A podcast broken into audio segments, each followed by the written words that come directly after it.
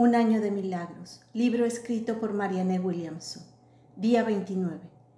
Nunca estoy abandonado ni perdido. Me encuentro seguro en los brazos de Dios. A veces puedo sentirme solo en un mundo peligroso.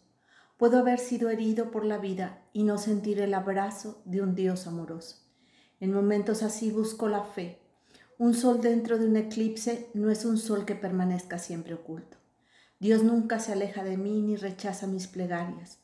Su espíritu vive dentro de mi mente para guiarme hacia los pensamientos de paz. Nunca estoy sin su consuelo. No estoy separado de la, fuente de mi propia creación. Pido a mi Maestro interno que siempre me recuerde que soy uno con toda la creación. No estoy separado ni lejos del amor. Inclino mis pensamientos hacia el amor para mí y por otros, para ser liberado del dolor de un mundo lleno de temores leído por Sandra Villanueva.